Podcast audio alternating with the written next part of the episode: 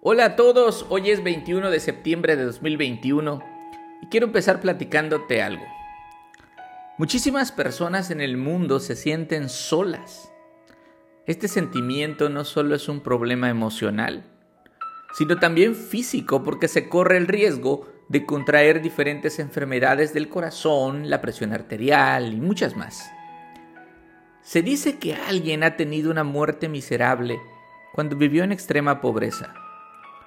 Pero yo creo que más miserable es aquel que teniendo todos los recursos muere en soledad. Y así llegamos al capítulo 9 del libro de Levítico. Han pasado siete días después de la consagración de los sacerdotes y ellos están listos para ejecutar por primera vez las instrucciones que Dios personalmente les dio. Toda la congregación está reunida expectante de lo que va a suceder. Los sacerdotes llevan su tarea con solemnidad y realizan las ofrendas quemadas por el, por el pecado, por la consagración y por la paz. Pero ahora mira el versículo 6. Y Moisés dijo, esto es lo que el Señor ha mandado que hagan para que la gloria del Señor se aparezca a ustedes.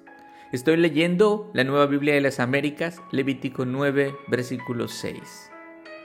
Así que si ellos obedecían, la gloria del Señor iba a aparecer a ellos.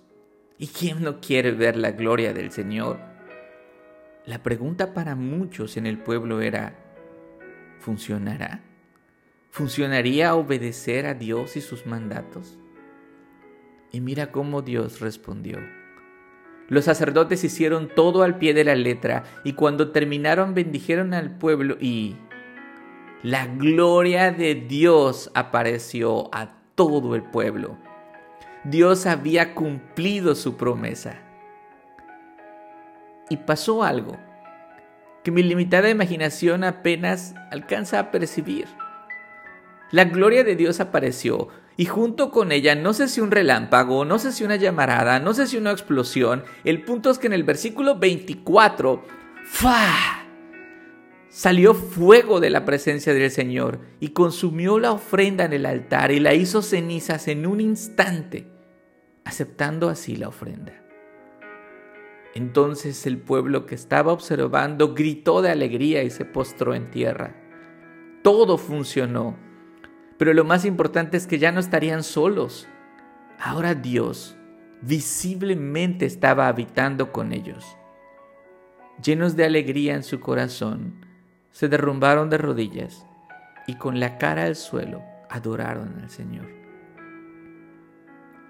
Ahora bien, este pacto no está vigente. Tú no has visto la gloria de Dios. Y lo más cercano a ver cómo el fuego consume algo es cuando ves un incendio en las noticias. Así que te preguntarás, ¿esto qué tiene que ver conmigo? Y yo te diré, tú vives en un nuevo pacto que tiene mejores promesas que el primero. Mira cómo lo dice el apóstol Juan en 1 de Juan 4:14. Todo aquel que confiese que Jesús es el Hijo de Dios, Dios permanece en él y Él en Dios. Lo que te digo, mi amado hermano, es que si tú reconoces al Señor Jesucristo como el Dios hecho hombre que murió por ti, esta es la promesa. Dios permanecerá contigo y en ti. Y funciona, Juan. Y yo te diré, de la misma manera que funcionó el primer día en el tabernáculo cuando entró en funciones, de la misma manera Dios empieza a habitar dentro de ti cuando confiesas a Jesús como el Señor de tu vida. Y te digo algo, jamás, jamás te dejará. Acompáñame a orar. Qué bendición, Dios mío, saber que no estoy solo que tú estás conmigo y tu Espíritu Santo guía mi camino. Qué bendición saber que por medio de tu Hijo Jesucristo es que puedo llamarte Padre. Qué bendición saber que si cumpliste tus promesas en el pasado, las cumplirás hoy porque tú no mientes. Hoy solo quiero decirte, gracias Padre. Gracias por estar conmigo y gracias por habitar en mí. En el nombre de Jesús. Amén.